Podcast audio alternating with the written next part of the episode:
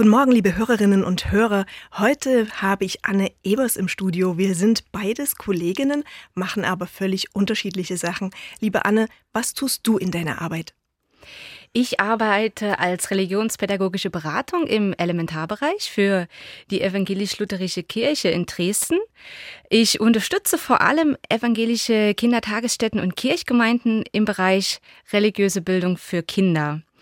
Ganz praktisch heißt es zum Beispiel, dass ich Fortbildungen anbiete, zum Beispiel für Mitarbeitende in evangelischen Kindergärten, die ganz neu in einer evangelischen Kita sind und vielleicht noch gar keinen Kontakt zu Religion und Kirche hatten. Äh, denen vermittle ich Basiswissen zu Kirche, Bibel, Glauben und darüber hinaus versuche ich, im weitesten Sinne für religiöse Bildung mit Blick eben auf junge Kinder zu inspirieren, zum Beispiel in meinem Instagram-Kanal Minigott-Entdecker. Minigott-Entdecker, warum dieser Name? Ähm, das war damals eine ganz spontane Entscheidung, eigentlich so aus dem Bauch heraus. Ich denke, ja, weil letztlich ist es Gott und die Gottesfrage, um die sich ja doch irgendwie alles dreht. Warum musste Jesus sterben? Warum bekommt man bei der Taufe Wasser auf die Stirn? Was passiert bei der Taufe? Warum werden Schiffe getauft und Autos nicht? Warum geht man im Gottesdienst zum Abendmahl? Warum wird Gott immer lieber Gott genannt? Warum ist der liebe Gott manchmal gemein? Warum lässt Gott Schmerzen bei Kranken zu? Gibt es den Teufel? Was bedeutet das Wort Heiliger Geist? Warum habe ich noch nie einen Engel gesehen? Wieso hat Gott die Welt erschaffen? Wieso hat Gott die Welt und die Menschen erschaffen? Wo wohnt der liebe Gott? Wo kann ich Gott einmal treffen? Klettert Gott mit der Leiter vom Himmel herunter? Trägt der liebe Gott auch Gummistiefel, wenn es regnet? Wo kauft Gott ein? Was ist der liebe Gott? Ist der liebe Gott ein Mensch? Wer hat eigentlich Gott gemacht? Sag mal, Anne, fragen Kinder denn per se nach Gott? Äh, Kinder fragen nicht per se nach Gott oder nach einem christlichen Gott. Kinder stellen jedoch große Fragen an das Leben aus ihrem Alltag heraus. Was ist Leben? Was ist Sterben? Was ist Tod? Wer bin ich selbst? Wie können wir Menschen gut miteinander leben? Was ist Gerechtigkeit? Diese Fragen beschäftigen auch schon junge Kinder, vielleicht jetzt nicht so schön, klar und deutlich formuliert, wie ich das gerade gemacht habe, aber doch aus ihrem Alltag heraus. Und wie können Eltern oder Großeltern oder Erzieherinnen im Kindergarten oder Pädagogen eine Atmosphäre schaffen, in denen auch Kinder über sich selbst und über das Leben und über das, was ihnen so passiert, nachdenken können?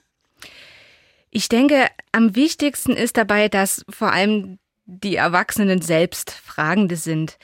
Gerade bei so Lebensfragen, auf die es eben nicht diese eine richtige Antwort gibt. Die meisten Fragen betreffen ja auch Erwachsene und man könnte jetzt gar nicht unterscheiden, sind das Fragen von Kindern oder von einem Erwachsenen. Ich denke, es ist wichtig, dass Erwachsene Lust haben, auf Entdeckungsreise zu gehen und es aushalten können, dass letzte Fragen offen bleiben. Ich denke, wenn Kinder solche neugierigen Erwachsene erleben, dann merken sie, aha, diese Frage, die habe ich ja auch. Das ist ja spannend, das lohnt sich ja da dran zu bleiben. Das sind wichtige Fragen. Du sagst es, Anne, auf viele solcher wichtigen Fragen, solcher Lebensfragen gibt es keine letztgültige Antwort. Vielleicht ist es sogar so, dass wir uns fürchten, solche Fragen überhaupt zu stellen und dann ganz irritiert sind, wenn Kinder plötzlich danach fragen. Was empfiehlst du Erwachsenen in solchen Situationen? Naja, ich denke, zum einen ist es wichtig, erstmal zu unterscheiden, warum geht es denn jetzt hier? Ist das eine Wissensfrage, die mir das Kind stellt, oder ist es eine dieser existenziellen Fragen, eine dieser Glaubensfragen? Und wenn es eine dieser Lebensfragen ist, dann sollten Erwachsene anerkennen, dass es eben keine schnellen Antworten gibt. Und das muss man auch erstmal aushalten, weil oftmals angenommen wird, dass Erwachsene einfach alles wissen. Aber so ist es hier nicht. Und das ist ja mit Blick auf Kinder auch ganz toll, weil wir da auf Augenhöhe mit ihnen unterwegs sind und uns gemeinsam auf Antwortsuche begeben können. Antworten geben zum Beispiel Religion. Und diese Antworten können vielleicht auch zu unseren Antworten werden. Das muss nicht heißen, dass wir hier alles einfach übernehmen. Im Christentum sind ja diese Antworten schon Jahrhunderte alt, aber vielleicht können wir sie heute neu entdecken. Was bedeuten die Gedanken und Geschichten der Bibel für uns? Können wir etwas damit anfangen? Tragen sie für mich? In welcher Weise stärkt dich dein Glaube für die großen Fragen im Leben? Für mich sind die Antworten in der evangelischen Kirche eine Basis wie ein fester Grund, von dem aus ich mein Leben mit all seinen Herausforderungen meistere. Ich glaube fest daran, dass es für uns Menschen nicht nur dieses eine Leben hier auf der Erde gibt. Ich denke, da erwartet uns auf jeden Fall noch etwas ganz anderes und das hilft mir persönlich hier meinen Platz und meine Aufgabe zu finden. Beim Nachdenken über mein eigenes Gottesbild merke ich, dass ich das Glück hatte, von klein auf zu wissen, dass da etwas ist, das ich Gott nenne, das einfach da ist. Ich hatte da irgendwie nie Zweifel daran, warum auch immer.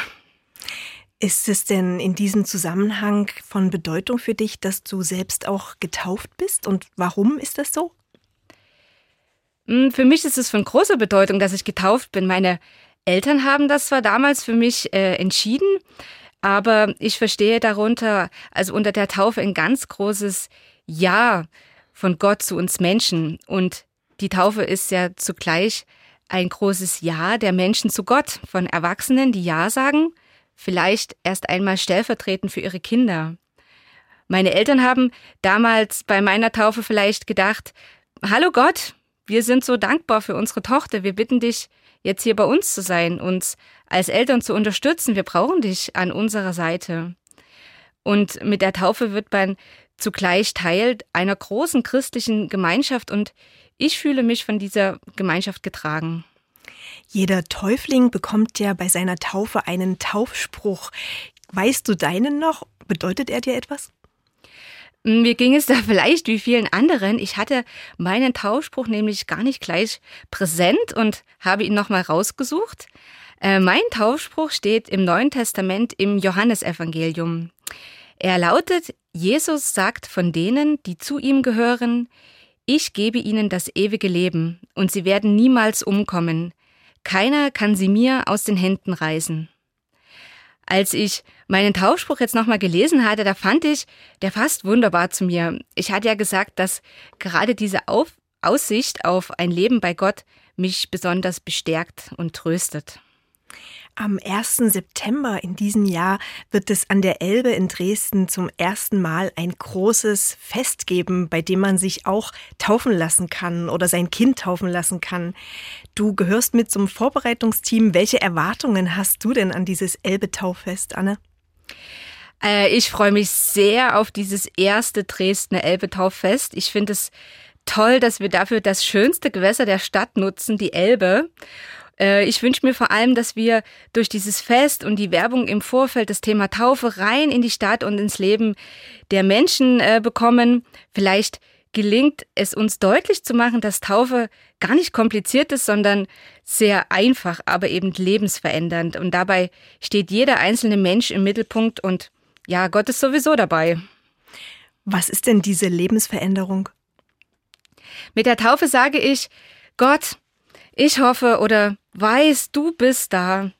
Ich möchte, dass du ein wichtiger Teil in meinem Leben wirst. Ich brauche dich, ich will dich mitmachen lassen. Wir hatten ja am Anfang über diese Lebensfragen gesprochen, auf die es keine Antwort gibt. Das kann auch verzweifelnd sein. Ich denke, dass Gott für jeden und jede von uns da sein will, eine Antwort sein will, wenn wir das zulassen. Wem würdest du denn das Elbe-Tauffest weiterempfehlen, Anne? Auf jeden Fall allen, die neugierig sind, die sich vielleicht schon länger mit dem Gedanken an Taufe beschäftigen. Auch die, die das Thema Taufe neu für sich entdecken wollen und natürlich alle, die vorhaben, sich taufen zu lassen und das gerne am Elbufer tun wollen. Bei einem großen, bunten Fest und damit allen, auch Gott, das Signal geben, da bin ich. Da bin ich. Genau das ist das Motto des Festes. Vielleicht sind Sie neugierig geworden, liebe Zuhörerinnen und Zuhörer. Schauen Sie vorbei auf der Website unter www.elbe-tauffest.de. Und dir, liebe Anne, danke ich fürs Gespräch und alles Gute für deine Arbeit.